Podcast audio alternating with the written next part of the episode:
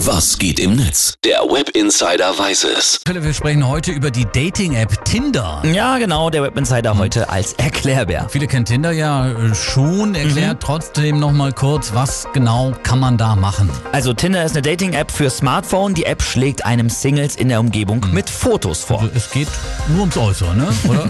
Naja, also am Anfang schon, aber das ist ja im Echtleben auch oft nicht anders. Wenn einem die Person äußerlich gefällt, dann kann man die Person matchen. Ein Kontakt zu der Person wird aber erst über die App hergestellt, wenn diese Person dich auch gematcht hat. also beide müssen sich mögen. Genau. Dann kann man schreiben, so weit, so gut bis hierhin. Genau, und jetzt gibt's da eine sehr interessante Neuerung bei Tinder. Bald soll nämlich ein sogenannter Panic-Button eingeführt werden. Panik-Button. Drückt man den, wenn das Date dann doch nicht so hübsch ist wie auf den Fotos? Oder?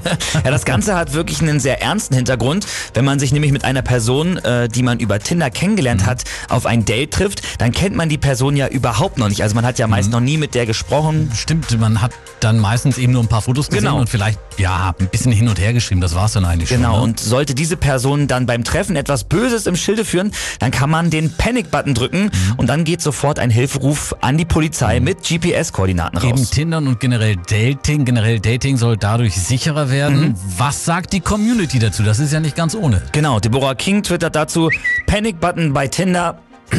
Pardon, ist eine gute Idee.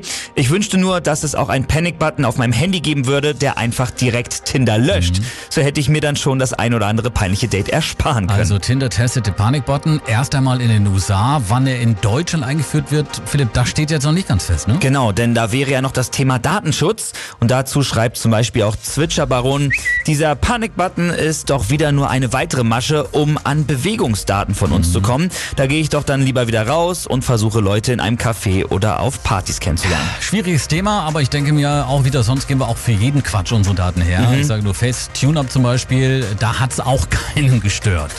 Ja, das stimmt. Und der Panic-Button, ja, muss man auch so sagen, der hilft natürlich auch leider nicht, wenn das Date dann wirklich mal einfach nur langweilig Tja, ist. da muss man dann wohl durch. Die Dating-App Tinder soll mit einem Panikknopf, dem Panic-Button, sicherer gemacht werden. Mhm. Da haben wir wieder was dazugelernt, Philipp. Vielen Dank für den Blick ins World Wide Web. Gerne.